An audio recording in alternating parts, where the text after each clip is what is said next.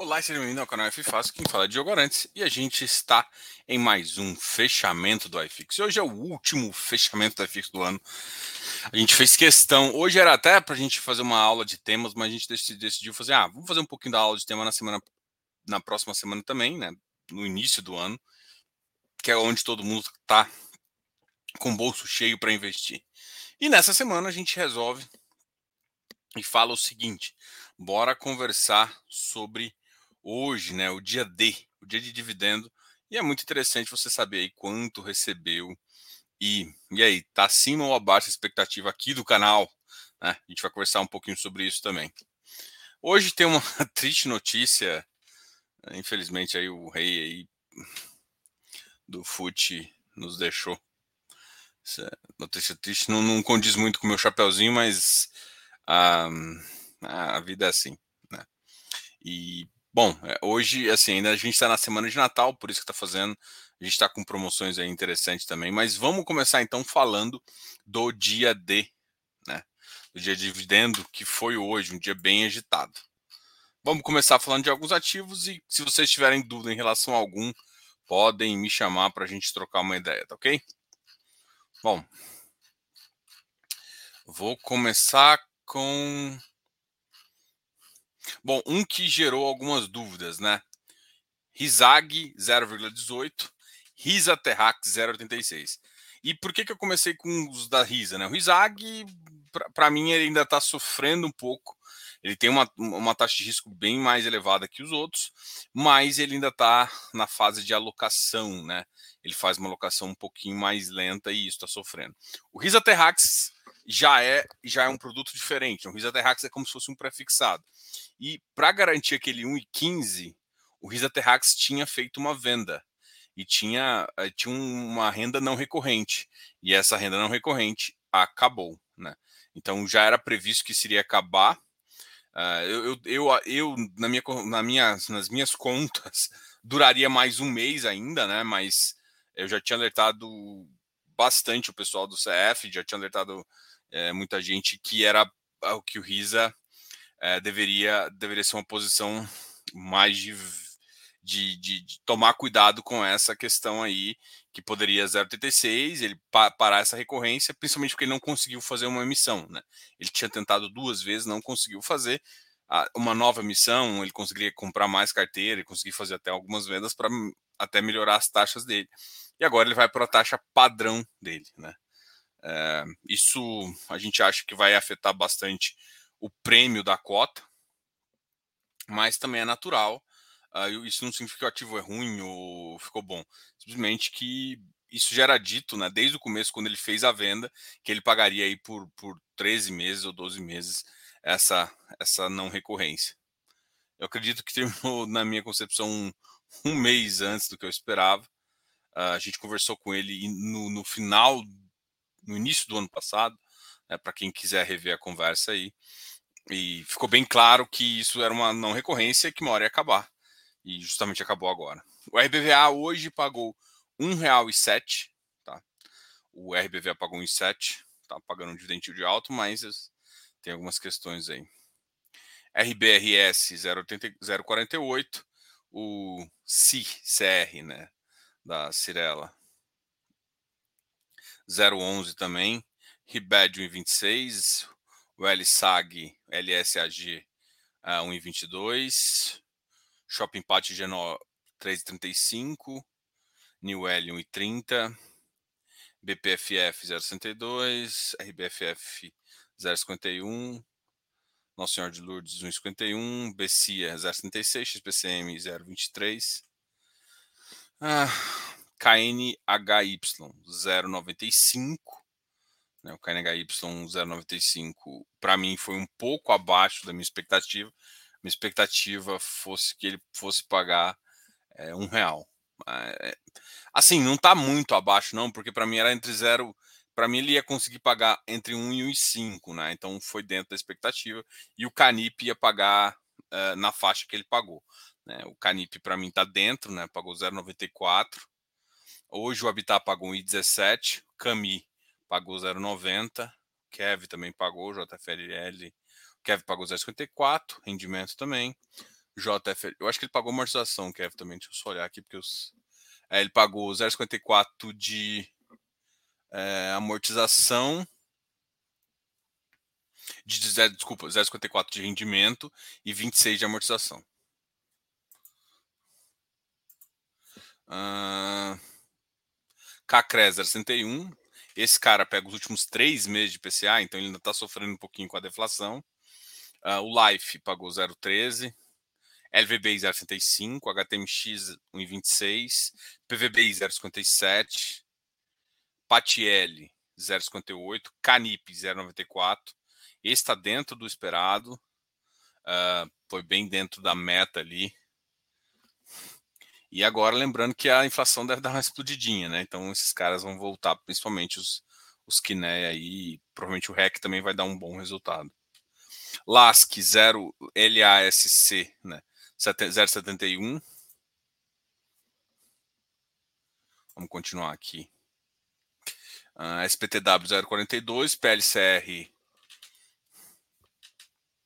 um real, KNRI um real, BCIAS JSRE 049, FL, FLRP 20 reais, HGBS 1,40, HGPO em 60, HGCR 1,20, o FIG 0,42, CBOP 1,12, Tegar 1,30, o MOL, MOL 11, né, 0,78, HLOG 0,65, XPlog 0,74, XP Properties 0,30, CAFOF 0,72, XPSF 0,077, XPCI 0,72. Outro cara que está sendo, uh, isso aqui a gente já esperava, começou a melhorar um pouquinho, mas também é um cara caixa, né? Então demora um pouquinho a entregar.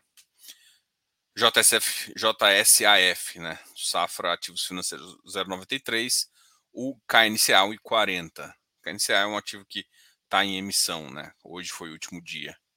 PLCA 1,10, XPCA 0,14, VCRA 1,50, uh, Maná 0,11,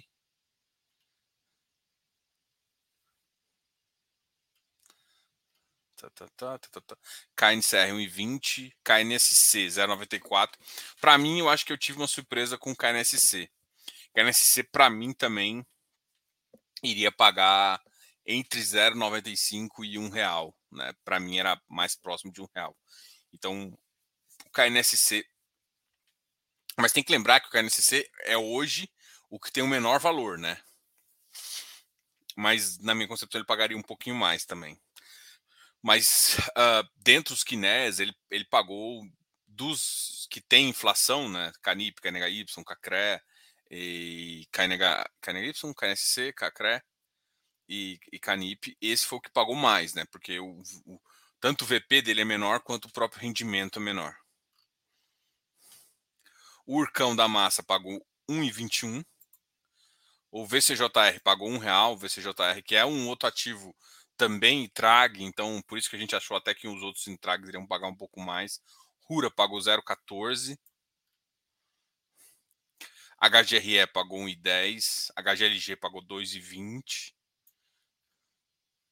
Uh, HGRU pagou R$ reais. Uh, os dois caras que são os queridinhos aí do mercado nos seus segmentos. Uh, H 0,57 da Red, HREC 0,95, HFOF 0,62, HPDP 0,32, ARRI 0,13, ou JP 1,25, ou JP também foi outro que teve o mercado aí bem a favor. O, o JPPA 1,41.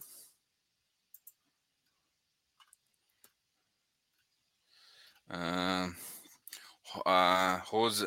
House 1,52, KNCA a gente já falou, uh, RPRI 1,32, 32,5, KNCA a gente falou.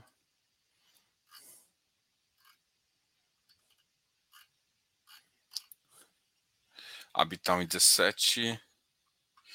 Bom, vamos falar agora dos ativos é, de infraestrutura, depois eu falo dos agros, tá ok, meus amigos? Vamos começar aqui. Só lembrando que a gente está com um curso aberto aí. Vou deixar o link aqui. caso vocês tenham interesse, e também o nome do cupom, tá ok? Tem que digitar o cupom para receber o desconto de 20% aí do Natal. Para todo mundo ficar na mesma página.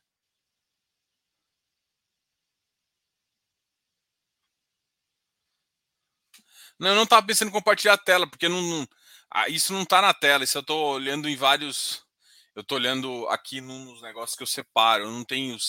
A gente está organizando para ficar dentro do GDI, para ficar bem mais fácil, mas por enquanto ainda não está. Então está meio que desorganizado, por isso que eu só estou lendo. É, o NDD pagou até confuso hoje, né? Porque ele tinha pagado. Primeiro falou que era 0,60 de rendimento, depois amortização. É, ele pagou 2,46, sendo que 2,28 é rendimento e 0,17 é amortização de principal. Como a gente também tinha. O BOD B pagou 0,12 de amortização de principal. XP de 1,20 naquela mesma faixa. 0,75 de rendimento, 0,45 de principal. O BidB pagou 1,07, todo rendimento. O CPTI foi uma das confusões do dia, né? Porque ah, o CPTI 11 saiu queria pagar 0,73, mas na verdade o único que pagou 0,73 foi o CPTI 14. O 11 manteve o 1 real. Tá? Muita gente está preocupado com o CPTI, né? Em torno do que ele está uh, pagando, né? É, como que ele está pagando? Porque o resultado caixa está aqui, o resultado contábil está acima e o distribuído está maior ainda. A gente acredita que uma hora ou outra ele vai ter que fazer uma, um ajuste e a distribuição vai, vai envolver, né? Como ele distribuiu mais, ele vai fazer um ajuste falando que a distribuição é uma amortização de principal. A gente acredita que vai ser isso que ele irá fazer.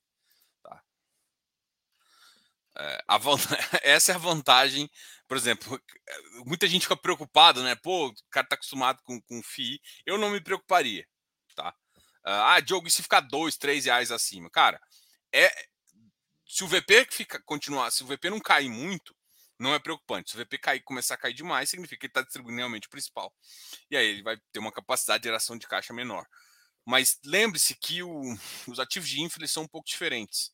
Tá? É, eles, têm, eles seguem muito mais a, a, a, a, contabilização que a Ambima faz do que a contabilização que os fundos imobiliários fazem. Os fundos imobiliários são os casos à parte. Dentro do mundo do, de fundos, os fundos imobiliários são tipo assim, o patinho feio.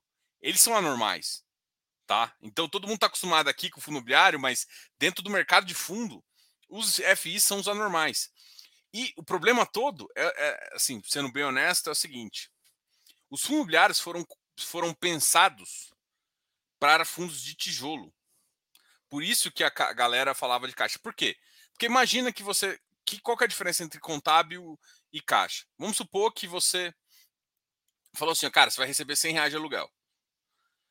O cara vai lá, emitiu a fatura, você recebeu, contabilmente recebeu, só que ainda não entrou caixa. Então, é... Então, o que, vai, o que acontecia era isso. O que, que, que a CVM, quando, quando fizeram a lei, não na verdade a CVM não, quando criou a lei, pensou, cara, não dá para eu distribuir sem eu ter recebido. Então, em vez de ele falar assim, cara, você distribui, você distribui o caixa. E como tem manutenção, essas coisas, assim, ó, você pode se guardar 5% para para aquelas incertezas que tem. Ou seja, foi, o pensamento foi de administração de valores imobiliários de imóveis ali. E aí começou a ter FII de papel. O FII de papel, na verdade, ele não teria que ser enquadrado exatamente como um FII de papel, ele teria que ser enquadrado muito mais como um, igual o FII infra é, um fundo como a contabilização igual a Ambima, onde você tem a precificação tipo de CRI, aí todos os administradores teriam que seguir e, e, e feito o contrário, mas não é. Pra, pra, isso é bom? Depende. Se a gente está falando de fundo high yield, para mim a melhor contabilização é a caixa. Porque fundo high yield que contabiliza é, competência, para mim ele está jogando um problema para o cotista lá da frente. Tá? Ele está jogando um puta de um problema lá para frente. Se o fundo é high grade, não tem problema. O ativo high grade, a, a o índice de, de, de, de, inadimplência e todos os índices de default são muito baixos. Então, se tiver, vai ser muito pequeno na sua carteira. Um, a, a, probabilidade é muito menor e isso vai afetar menos. O, a probabilidade de um high yield é muito maior, então isso afeta mais o cara da frente do que está fazendo, né? Se você tá, está falando de fundos perenes. Então, na verdade, os fundos imobiliários de papel teriam que ser reenquadrados, né? Teriam que ser desclassificados como fundos de papel. É claro que é óbvio que isso não vai acontecer, tá? mas seria a melhor configuração que a gente teria para essa situação. E aí todo mundo é enquadrado ali nesse, nessa questão. Mas, bom, vamos continuar aqui falando dos FIPS e ES. As PIS 0,75. Logo, logo ele vai para 0,79. BRZP 0,33. Reloginho, Cadif 1,35. Ogin 0,13. Uh, o IFRA 1,05. E esse aqui for o juro 11 ainda não saiu, tá? Pelo menos a gente não recebeu informação do juro 11 ainda. Uh, cara, o Risa Terrax eu acabei de citar. O que, que aconteceu sobre esse dividendo? Antônio, ele tinha uma recorrência, ele fez uma venda de uma fazenda e pegou esse, esse resultado e dividiu em 12 ou 13 meses. E o, esse, essa recorrência acabou. Agora ele está pagando só o cupom, que é a. Que é a. Como é que chama? O arrendamento da terra, mais um outro cupom fixo, que é a taxa de contrato, que é a de recompra da terra. E basicamente ele é um, ele é um fundo de prefixado, é, com, que comprou com uma taxa inicial de 12%. Então, agora ele está tá fazendo referência. Ele teve um upside, que foi por isso que ele pagava um pouco mais, mas esse upside acabou. E assim, ele tentou fazer algumas emissões até para tentar pegar mais dinheiro resolver um pouco dessa questão e não conseguiu. Então, o Risa Terrax agora vai pagar não recorrência. Pode ser que ele consiga fazer outras vendas e aumentar de novo o rendimento? É possível, não, não é descartado em relação a isso. Mas o novo normal dele, provavelmente, eu acredito que seja um, até um pouco maior. Talvez tenha tido é, algum ajuste de, de performance, alguma coisa assim. Porque, na verdade, na minha concepção, ele pagava entre 0,90, tá? Era um pouquinho mais, 0,90, 0,95. Ah, Diogo, a CVM vai permitir liberar Fiagro FIDIC. Na verdade, uh, ele vai liberar FIDIC. Então, tudo que é FIDIC, vai, tanto Fiagro quanto outras coisas, vai ser liberado. Olha o que o Eleu está falando aqui. Fiagro FIDIC vai ser liberado quando sair a nova norma de Fiagro, já que o produto em si já é liberado. Hoje dá confusão por emprestar a norma de FIDIC. Eleu, eu acredito que, que vai ser liberado agora também, tá? Quando o FIDIC for liberado, o Fiagro FIDIC vai também. Porque aí a legislação não. Se, o cara, se os caras quiserem enquadrar o FIDIC, o Fiagro FIDIC, ele vai poder ser normalizado também. Foi isso que eu tinha entendido da norma. Tá? O FIPE não, o FIPE por enquanto não. É, vão, vão revisar essa norma ainda, né? Mas os, os, os, os... o FDIC vai já tá a partir de janeiro. Quem integralizar na norma, tiver aquelas normas de concentração e tudo mais, vai conseguir ser liberado aí para o povão. Não que a gente acha que é uma coisa é, massa demais de todo mundo poder comprar, a gente acha interessante, mas o cuidado tem que ser muito maior, então Calma lá, galera. Calma, periquita aí. Ou periquito. Ah, deixa eu pegar os fiagros aqui para a gente falar. Uh, fiagro. O IAGR pagou 1,55. Uh, uh, GRWA. NCRA ah, tá, tá, tá, tá, tá.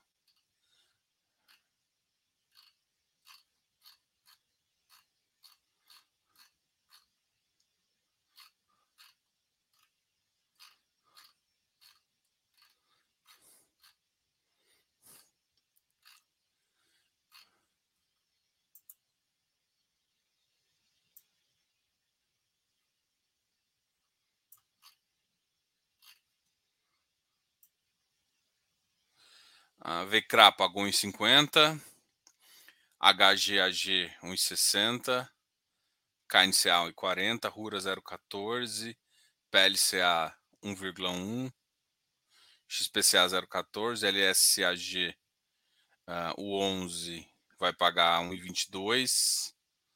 RISAG 0,18. JGPX 1,30. BBGO 0,94.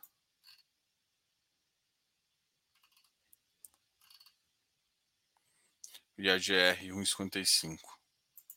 Bom, esse aqui foram os fundos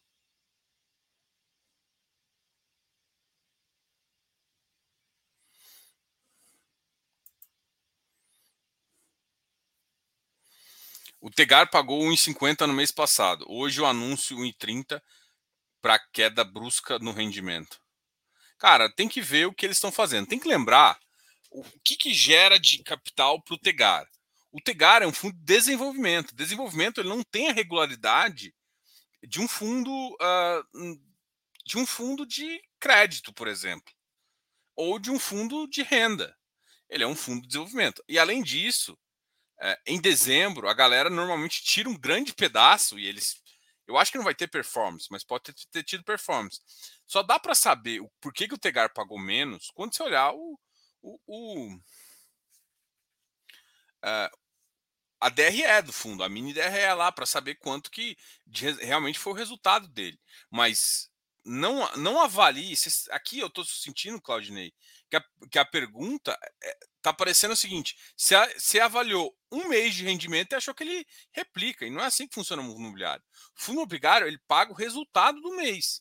E o resultado pode ser menor, principalmente de fundos como o Tegar, que é desenvolvimento. Ah, esse ministério do Fernando Haddad, ele contratou duas especialistas na área de economia para fazer, uh, fazer parte do ministério dele. Foi uma boa ideia? Ah. Ou menos, cara. Assim, o que, a única coisa que eu achei menos mal dos anúncios, assim, que a gente viu foi. Eu gostei da, da Tablet ali. Começou a vir uns ministros do, do, do, É foda, né? Do MDB, que é uma bosta, mas é menos mal do que deixar só do PT. E em, alguma, em algumas em alguns ministérios que a gente acha importante. O Ministério do Planejamento é um ministério importante, né? Principalmente se, se ela realmente ficou com, os, com, a, com algumas estatais, vai, vai, vai deixar mais calmo o mercado, entendeu? Então, alguns anúncios. Uh, tipo, o problema todo não é o Haddad, né? O cara que ele trouxe como especialista de economia, que é um cara, enfim. Vamos ver o trabalho desses caras aí, como é que eles vão realizar aí e como é que eh, e se eles vão conseguir fazer alguma coisa sem aumentar imposto. Porque até onde a gente enxerga, a probabilidade deles fazerem isso é baixa, porque estão querendo gastar igual uns condenados. A solução vai ser aumentar imposto. Não tem. Ou, ou, furar, assim, mesmo que não seja furar teto, ou começar a ter déficit fiscal que vai gerar uma, uma, absolutamente uma taxa de juros mais alta. Tá? Então, é, até agora, algumas coisas foram boas, outras não, tá? Então não vamos falar que tudo foi ruim, não, até que no final, tipo assim, a gente esperava alguém um pouco mais de nome ali, mas veio, né? Agora vamos ver como é que vão ser as medidas desses 100 primeiros dias, né? Vai, vamos ver como é que vai começar esse governo. Ah, o que explica os dividendos gordos do FI de janeiro? Cara, Cleiton, a resposta eu acho que assim, é uma das coisas que a gente mais recebe, né? É igual o que o, o, o Claudenit tinha perguntado ali. Ah, mas por que, que caiu tanto? Cara, primeiro, fundo imobiliário, não, você tem que saber se o gestor fala que. Porque tem gestor que guarda reserva para dar previsibilidade. Se você olhar o relatório, você vai conseguir enxergar nisso. Semestralmente, ou seja, normalmente em junho e em dezembro, muitos gestores, e isso fala também, de, de, de acordo com a DFE, fazem ajustes que a gente chama de ajuste semestral. Nesse ajuste semestral, ele paga mais. Por exemplo, o HGLG. A gente já tinha falado isso várias vezes que o HGLG ia pagar mais. Por quê? Porque ele tinha dado resultado, tinha um acúmulo, e ele pagou 2,10, estava pagando 1,10 todo mês, e agora ele faz um ajuste de 2,10. Outro cara que pagou bastante é HGRU. Essa, essa, esse pagamento a mais é porque deu um resultado a mais, Ele normalizou e falou assim: agora, não é, não é tipo, porque ele é bonzinho, é porque é a legislação, ele tem que pagar o resultado caixa 95%. Então, se ele estava em 90%, ele tem que fazer esse ajuste, pagar o extra para completar essa norma. Então, normalmente, semestralmente, em junho e em dezembro para janeiro, você tem essa, essa, esse pagamento a mais que essa folguinha que a galera adora. Boa noite, Max. Sempre aprendendo com seus vídeos. Obrigado aí. Poxa, nem comemorei meus três anos de bolsa. Minha primeira ordem de compra foi em 27 do 12, no pico histórico da alta. É, realmente, você comprou na alta, na alta, da alta, da alta, da alta, da alta. Esse dia aí eu tava vendendo.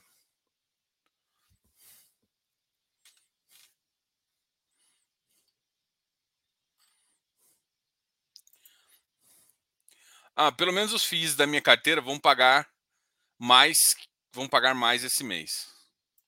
Bom também, isso é bom. Mas não confunda pagar mais o mês do que a, que a renda. Gente, o fundo tem que gerar essa renda, tem que gerar essa receita. Só que assim, às vezes ele acumula e semestralmente ele, ele não é que ele desacumula, é que semestralmente ele tem que te entregar 95% do resultado. Ele pode acumular só 5%, então ele faz esse ajuste para que isso aconteça. Então sempre dá essa, essas coisas, às vezes a mais, a menos. Ah, Zé Fi, inflação à vista? Sim. Infelizmente é o que a gente enxerga hoje. Assim, é, os, os, ativos agros, ativos CDIs, para mim são, eu chamo assim, CDI é rei. Assim, CDI é rei. CDI vai ser a certeza. O que, que você quer? Que você quer ficar tranquilo em fundo imobiliário esse ano? Sem, sem poucas oscilações. Uh, o CDI não. A Selic se cair vai ser marginalmente assim. E lá no final do ano. Então, quer ter tranquilidade de rendimento? Não tem como falar assim. É CDI. Agora, o IPCA, o IPCA pode ser uh, uma, uma chavinha assim, por exemplo. Vejo o VCJR. Esquecido, 90 subiu. Os, os já voltaram a pagar mais. Os dois me decepcionaram um pouquinho, assim. Sei lá, se pagasse 5, 6 centavos, 7 centavos a mais, estaria dentro do, do que eu esperava. É... Então, eh, se fosse um pouquinho mais. A inflação já, já disse que uh, não vai interferir nos impostos. O que, que eles vão falar? Vamos. A, a, a frase do Haddad que eu vi, se, se alguém tiver visto outra coisa, me fala, foi que, a passado o próximo ano, faremos uma reunião com a Petrobras. Não estão pensando em mexer no imposto, estão pensando em mexer na Petrobras. foi isso que, que deu a entender. Ou seja, né, vamos, vamos pensar aqui. Vamos pensar em mexer na Petrobras. Então, a, hoje eu vejo, e se imposto subir, até assim, vamos supor que eles tentem controlar alguma coisa para que caia de novo, e pode ser que aconteça, tá? Só que eles vão ter que passar, passar, mexer na tributação, eles vão, vão ter que mexer em algumas leis, e não é tão fácil quanto eles talvez estejam pensando, porque tem um congresso aí que. É, o congresso pode ser comprado, não, não dá para simplesmente falar isso. Mas assim, tem, tem que ver como é que vai ser essa força desse Congresso ou não. Isso é, isso talvez seja a minha maior incógnita. É um Congresso de direita, mas o, o sinceramente, o, o a, a, a, galera do Bolsonaro colocou uns caras lá do PL e, e, e a galera do PL, aquele, aquele Valdemar é o cara mais comprável do mundo. Tipo, ele, ele só botou dinheiro na frente dele, ele tem zero amor à pátria. É, isso é tão incrível, né? Os caras pensam que entendem de política e votam no cara que tem amor a dinheiro. Né? Se botar dólar então na frente dele, o cara desmaia. Né? Ah, é o cara mais comprável. O PL é o país partido mais comprável eh, com os filhos do idiota lá. Enfim, vamos, vamos ver essas coisas aí que surpresas para o próximo próximo caminho. Mas a gente acha assim que uh, o problema todo é o seguinte um governo reduziu imposto, forçando a amizade e conseguindo a, a custas de tranco e barranco fazendo essa medida. O outro vai voltar com o imposto e vai, e vai interferir na empresa.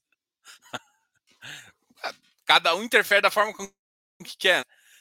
O impacto vai ser alto, assim. Só que assim, no curto prazo você pode ter que jogar o ICMS para cima, alguns postos, algumas coisas, algumas cadeias já estão começando a repassar isso, né, de antemão, né? É claro que é errado isso, mas é o capitalismo, né?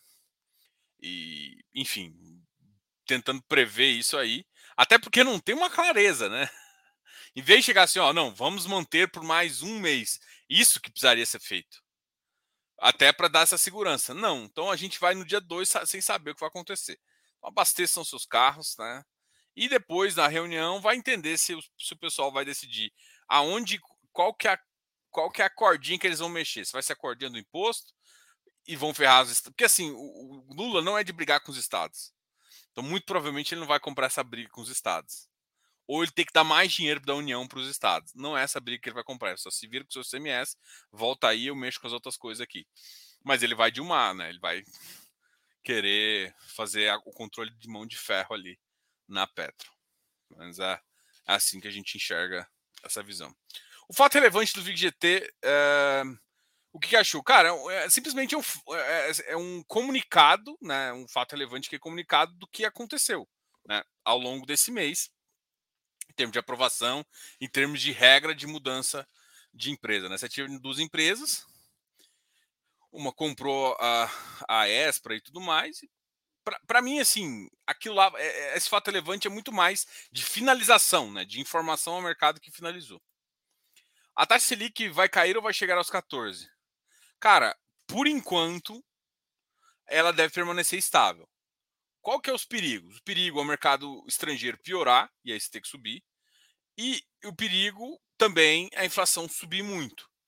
A gente não acha que vai subir. Porque, por isso que eu acho que o IPCA ainda vai ser, vai ser uma rainha, ou um Joker, talvez, sabe? Um, um, um, um Coringa. Porque vai subir por conta do CMS, mas pode cair por conta de uma mexida de novo no Petrobras. Então, assim, pode ser que no mês faz isso, no outro mês interfere, baixa o, a margem lá e, e, enfim, pode acontecer várias coisas, entendeu? Só que agora eu acho que tá mais difícil de fazer essas mexidas, tá?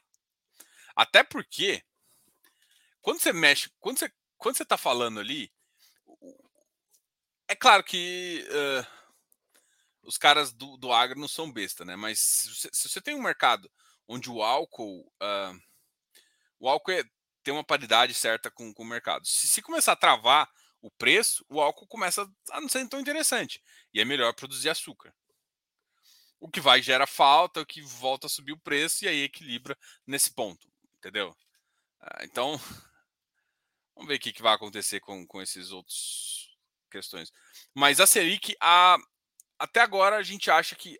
Tanto é que o mercado externo não está, o mercado de juros futuros não está modificando muito a taxa de juros. Chegou até um tempo a bater 14 e pouquinho, mas já caiu para a faixa. Ou seja, se nada estranho acontecer, pode manter 3,75 e no final do ano começar a cair. Tá? É essa a previsão. Começar a cair até para 12. Ou seja, no mínimo cair 0,65. Essa seria a previsão otimista do mercado. Acredita nas taxas do Kevin Ribir? Mais ou menos. Uh, mais ou menos. Eu não, eu não desacredito, mas uh, eu acho que tipo assim, a, a, não, não pegaria a ferro e fogo. Por quê? Porque a velocidade de venda muda de acordo com a economia, de, de acordo com os projetos. Então, uh, pegar aquilo lá e achar que é um absoluto, não. Você tem que embutir riscos. Né? O que, que eu falo? Assim, você acredita? Acredito. Mas eu coloco uma margem. Eu, eu, ó, essa aqui seria o prêmio que eu queria tá dentro da faixa de risco que eu estou querendo correr versus o meu prêmio de risco maior que seja um CDB? Se a minha resposta for sim, eu, eu entro. Se a minha resposta for não, eu não entro. E aí tem que ver assim, na minha carteira, quanto que eu quero correr de risco desses ativos. Eu quero correr. Ah, no momento de euforia, eu quero correr 7% de risco desse ativo. No momento de, de, de dificuldade, talvez seja agora, eu quero correr 5%. Pô, tá muito mais difícil que eu esperava. Pô, vou correr 3%. E aí eu ajusto o percentual da minha carteira tá? Para mim é isso. O prêmio que está lá das taxas, para mim é impossível do cara, até o cara que está prevendo saber. Ele tem uma previsão, ele tem uma ideia, ele contrata isso, mas velocidade de venda muda, tudo muda. Se você, eu acompanho o mercado residencial há muito tempo e muda tudo. O que, que acontecer? O fundo tem que estar com uma taxa tão boa que te dá uma gordura boa para você aguentar desaforo. Essa é a minha filosofia com fundo de desenvolvimento. Tem que ter uma taxa tão boa que aguenta desaforo. Na minha concepção, tem taxas boas. Só que aí volta a minha, minha, minha, minha, minha gestão de risco. Na minha gestão de risco, quanto que eu quero ficar agora com esse ativo? Eu quero ficar com X%. Pô, X% eu já tô. Então eu não vou comprar mais. Mesmo que as taxas são boas, mesmo que eu acho que é muito bom, não sei o que, não sei o que. Porque na minha gestão de risco está me dizendo que eu não posso comprar mais. Acabou. Não tem nem discussão, assim. O gestor de risco não, não, não autorizou. Acabou. O gestor de risco que manda. Quem manda na parada é gestor de risco. Eu sou, eu, basicamente, eu não sou nada, eu sou gestor de risco. Se você começa a aumentar risco, já tá errado, tá errado. Gestão de risco acima de tudo.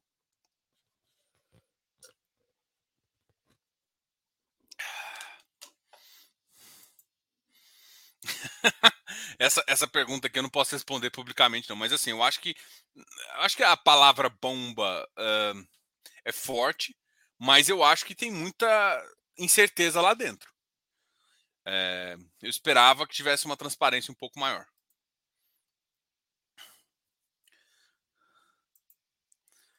Boa noite. Qual o FII yield mais equilibrado pela composição da carteira? Cara, esquece de, esquece de pensar em high yield equilibrado. Yield é yield. Uh, o que você tem que escolher é, é o que, que ele está correndo com o seu yield. Um, URCA está em loteamento, o CACR está em residencial, e como que ele faz para pagar. O NCHB tem um pouco de cada, tem loteamento, tem multipropriedade, mas bem pouco. É isso que tem que avaliar.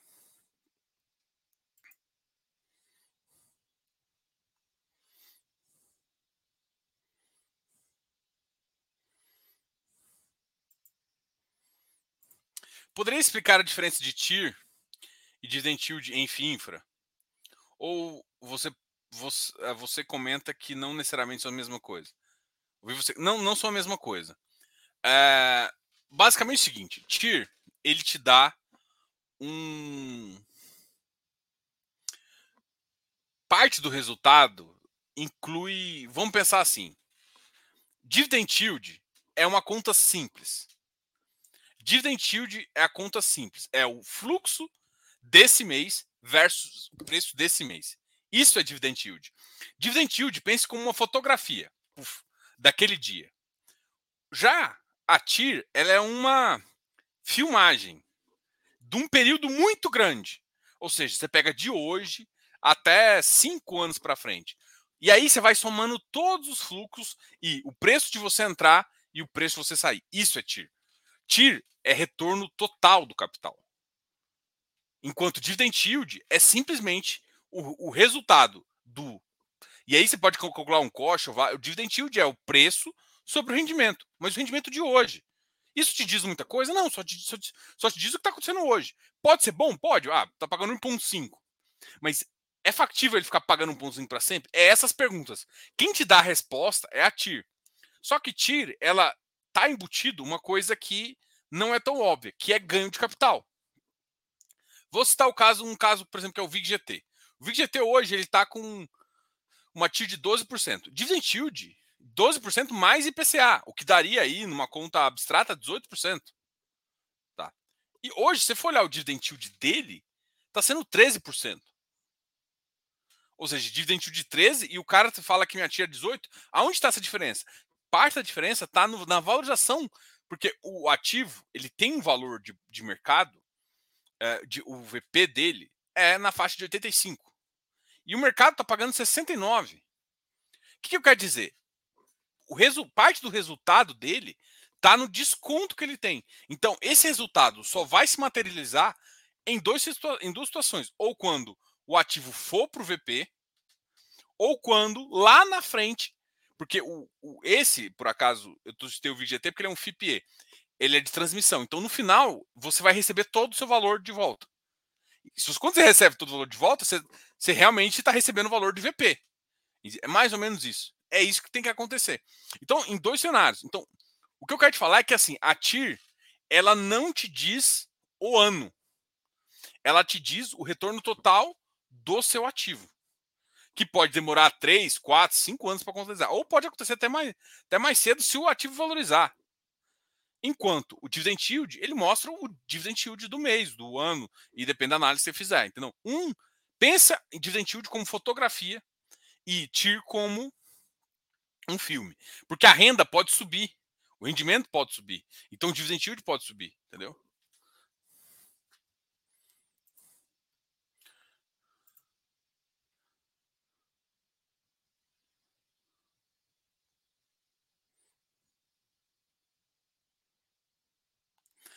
Então, cara, essa, essa, essa, discussão aqui ela é, ela é complicada. Parte, assim, falar assim, no Japão tem corrupção? Tem corrupção. Mas, cara, parte da resiliência, parte uh, da tentativa de uma estratégia mais, mais correta.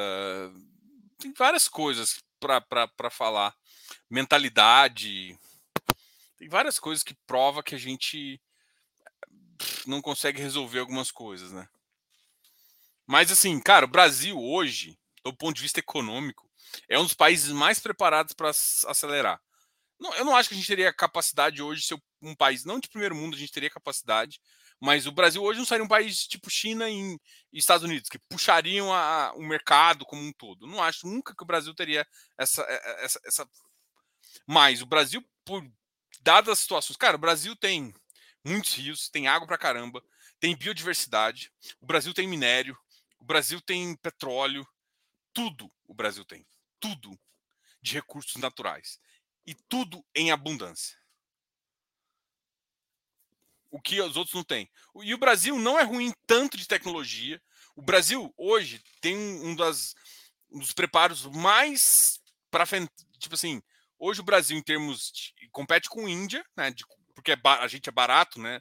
Índia Brasil é barato, em termos de tecnologia. Ou seja, do segmento que mais cresce, que é TI, o Brasil é muito forte.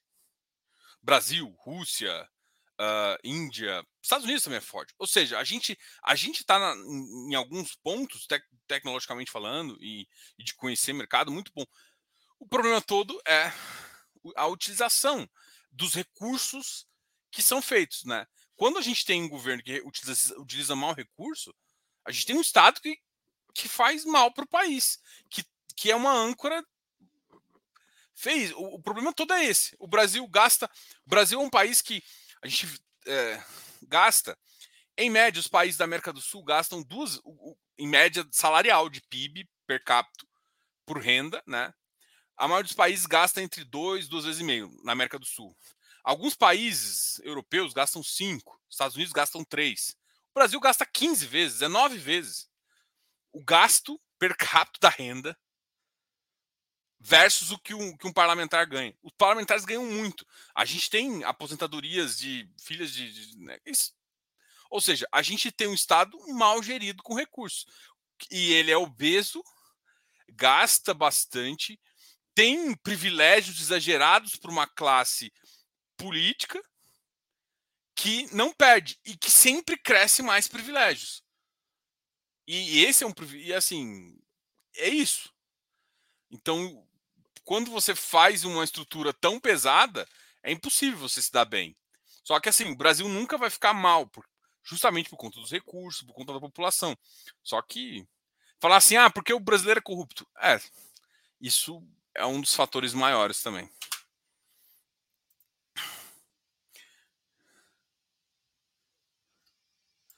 Um, o que, que você achou do fato relevante do XP Properties? Vender a título pagar a dívida. Foi um bom negócio? Cara, foi o que dava.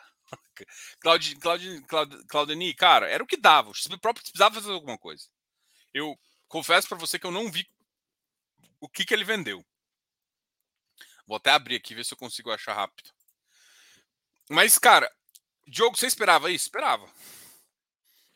E, inclusive, alguém já me perguntou sobre o XP Properties. O XP Properties, a única solução que ele tinha é vender.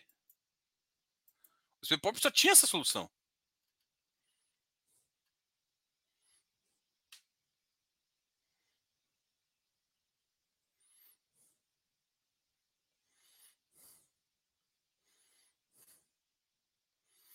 Nossa, ele vendeu pouco ainda.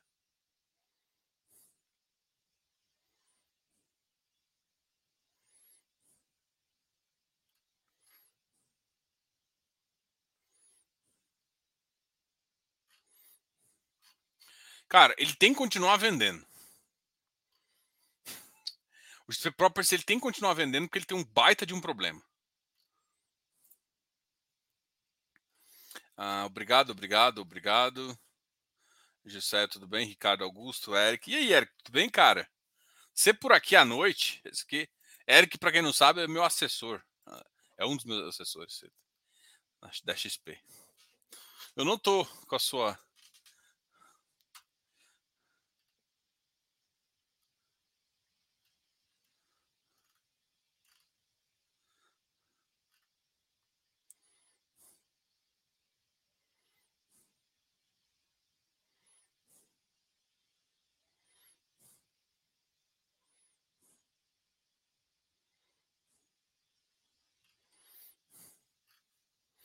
Né?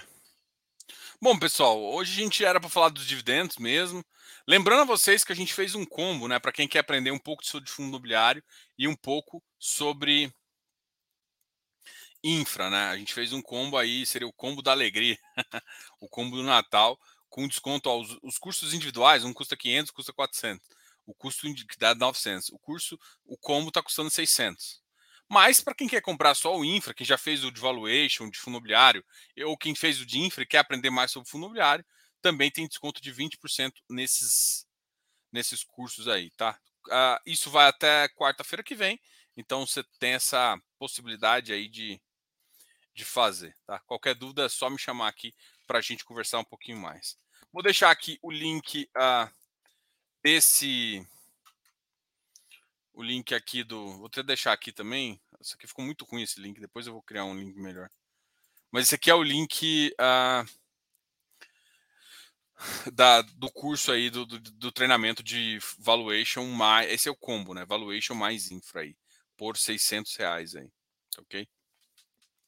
Para as pessoas já inscritas que podem estar aqui aqui, uh, a gente já vai enviar um e-mail para vocês entrarem no Close Friends, tá? Eu envio o e-mail até amanhã para vocês entrarem no Close Friends. Fiquem bem uh, tranquilos aí.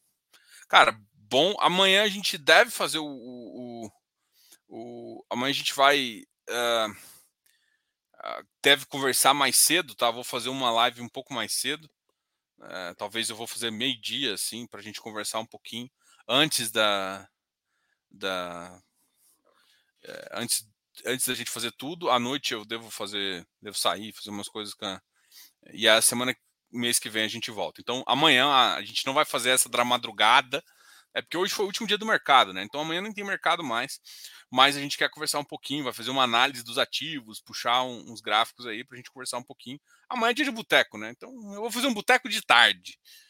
Eu gosto do boteco de noite, mas de noite eu vou ficar só com o pessoal do CF aí. A gente vai, eu vou ter que fazer uma uma voltinha, fazer uma, uma, uma visita, vou ter que deixar a, uma reunião que eu tenho com o CF para mais, para mais à noite, depois a gente faz. Vai ter live na virada? Não, não sou deserdado. Ou vai pular onda no mar? Eu, nenhum, eu tô, tô, tô no Goiás ainda.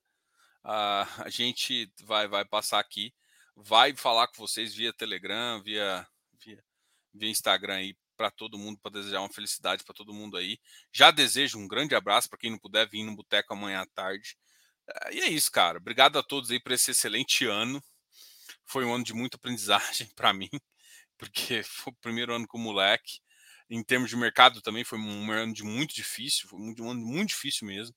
A taxa subiu muito, muito rápido. Se você for olhar no Brasil, o Brasil sempre teve crises, né? Mas as crises no Brasil, a taxa ia subindo lentamente, o mercado ia piorando. O mercado baixou taxa muito rápido. Para mim, um erro do Banco Central no começo. Depois o Banco Central até agilizou, né? Então, 2021 foi difícil, 2022 foi muito difícil, com taxas muito altas. E aí começa a ficar desatrativo, o mercado começa a duvidar de melhorias, fica difícil para as empresas, fica difícil para todo mundo. E para quem é investidor, sofre também. E só que assim, por incrível que pareça, é nesse mercado que você consegue entender quem é bom e quem não é. Porque todo mundo, assim, as pessoas começam a usar exemplos simples. Uh, e, e, o que eu mais escuto é aqueles exemplos. Ah, mas se você investisse naquele fundo, cara, caso de sucesso a gente acha todo. Quanto mais a gente enxerga no fundo imobiliário, mais a gente percebe o seguinte: 95% é seleção e acompanhamento. Não existe, desculpa, mas fundo imobiliário, cara, cada vez mais que eu olho, eu acho difícil demais. Cara, pra você ter ideia, o iFix, que é o iFix, que é o, o índice que todo mundo acha que é um só, ele muda pra caralho. Ele mudou várias vezes de regra. Ou seja, o iFix, que é o iFix, ele compra e vende. Vamos dizer assim. Então, você vai ficar com os ativos achando que é que é fumaça, que, que vai ficar guardando para sempre, como ouro. Não é assim que funciona, não, amigão. Tem que comprar, tem que vender, tem que participar, tá? Então, assim, é, é isso que eu quero que vocês entendam.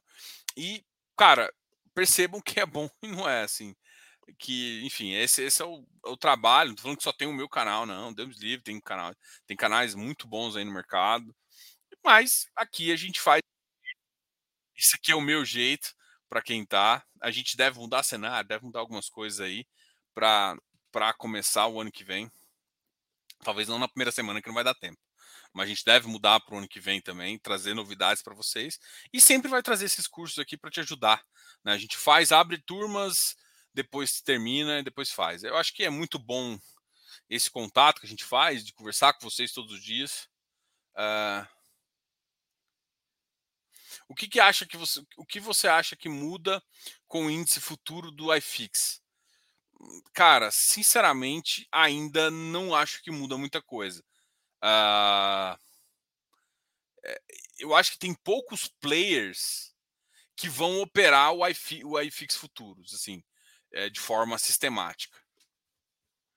Sendo bem honesto, assim, sabe? É, eu, eu, vou, eu vou, vou ficar muito ligado, porque assim, por exemplo, como é que você vai operar o iFix? O iFix? Você teria que, por exemplo, hoje é um mercado que é imóveis mais IMAB. Olha tanto Olha tanto que é, que é bizarro isso. Você tem o IMAB aqui do lado, 40% do, do, do, do iFix hoje é é CRI. E desses daí, nove, acho que 85% a, é, são carteiras de IPCA. Então, basicamente, uma carteira de IPCA mais com duration acima de 5 anos, eu vou, vou, considerar que ele é um IMAB. Então, eu vou ter um IMAB de um lado, 45%, e vou ter tipo um IMOB, só que não é bem um IMOB, é um imobiliário ali de receitas aqui do lado, com, com, com ciclos positivos. Então, cara, é difícil pra caramba fazer essa previsão. Então, assim, eu acho que ele vai ser pouco. Porque, assim, se ele for só uma B, se tivesse um iFix só de papel, esse cara, esse cara para mim tem uma solução fácil. Porque eu, eu, eu, eu Diogo, eu arbitraria entre uma B, iFix. Dá, dá para fazer coisas também, sabe? Tipo, dá para isso, isso que eu falei, né? Se eu acho assim, você tem 40% de uma B. Se eu acho que o imobiliário vai suplantar mais, eu enfio mais no iFix e fico vendido no outro.